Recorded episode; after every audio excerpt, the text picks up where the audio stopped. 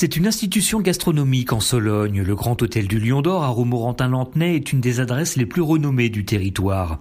Double étoilé Michelin pendant 30 ans, de 1977 à 2007, l'établissement a connu des fortunes diverses de la part des guides, jusqu'à il y a quelques jours.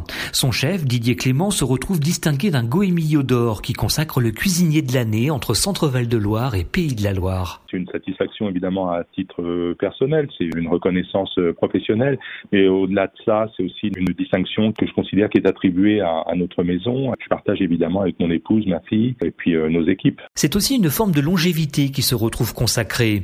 Au fil des décennies, la maison a régalé et surpris aussi des générations de gastronomes dans la capitale de la Sologne. Cette maison est un hôtel particulier du 16e et en fait c'est de l'avoir euh, conservé, enfin essayer de la conserver ou d'accueillir euh, les personnes qui visitent cette maison comme si c'était des amis et que cette maison soit un petit peu la leur. Donc c'est plus qu'un hôtel ou un, restaurant, c'est considéré que c'est une maison. C'est donc ça le Lion d'Or, la convivialité d'un établissement très fortement ancré dans les traditions de Sologne, quelquefois bousculé aussi par la cuisine très inspirée de Didier Clément. Ma cuisine, c'est une cuisine qui s'appuie sur des racines. Quand je dis des racines, ce sont des, bases euh, qui ont été classiques, puisque ça fait partie de ma formation, mais aussi revisiter ces bases, euh, les moderniser, les adapter, et puis aussi euh, le leitmotiv aussi, ça a toujours été de revisiter le terroir un terroir qui propose un vaste choix de production qui ne demande juste que du talent pour pouvoir s'exprimer pleinement. On a la chance d'être dans une région qui euh, a des saisonnalités qui sont assez marquées,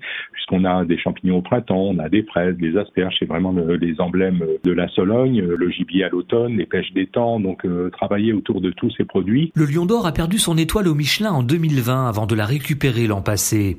À présent, l'objectif est clair, reconquérir la deuxième étoile que l'établissement a perdue en 2007. Didier Clément. Bien sûr, ça fait partie de nos objectifs. Après, on est très lucide et on sait que c'est aussi un challenge qui est assez compliqué. Et euh, en fait, c'est aussi euh, un moteur qui est assez extraordinaire parce que ça nous anime à faire mieux tous les jours. Et puis euh, voilà, avoir des objectifs et fixer des objectifs avec les équipes, c'est quand même assez extraordinaire. C'est aussi une notion de partage dans le travail. Donc ça, pour nous, c'est très important. Pour savoir si l'objectif est atteint, il faudra donc attendre la sortie de l'édition 2022 du guide Michelin en mars prochain.